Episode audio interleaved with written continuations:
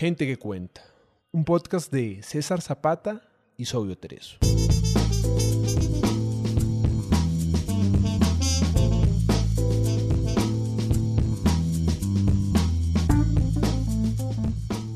Gente que cuenta es un espacio para leer autores latinoamericanos poco conocidos. Gente que puede que no esté en tu radar, pero tiene algo bueno que contar. Pequeños autores, grandes obras.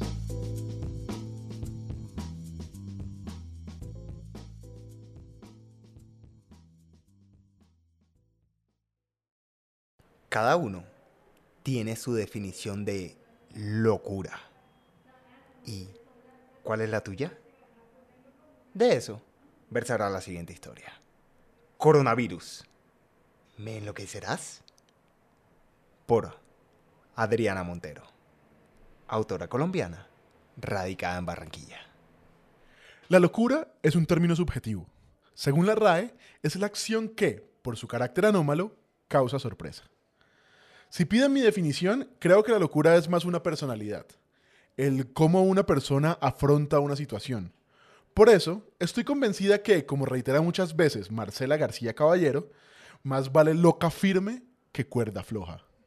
Y en estos tiempos de coronavirus es cuando uno necesita volverse más loquito.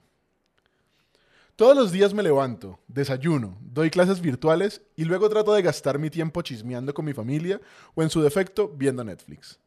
Pero definitivamente ya llega el momento donde la monotonía nos alcanza y la desesperación empieza a surgir.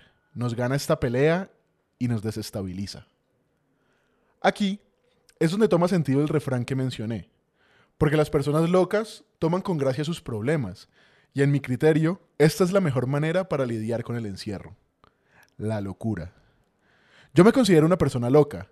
Siempre me río de mis problemas e incluso los tuiteo con el encabezado diario de una pelada salada. Diariamente intento hacer cosas nuevas, descubrir habilidades y desarrollarlas. Tomé este tiempo como un break, un momento para reinventarme y enloquecerme un poquito más. ¿Y tú? ¿Qué harás? ¿Te dejarás enloquecer? Escuchaste a César Zapata en Gente que Cuenta.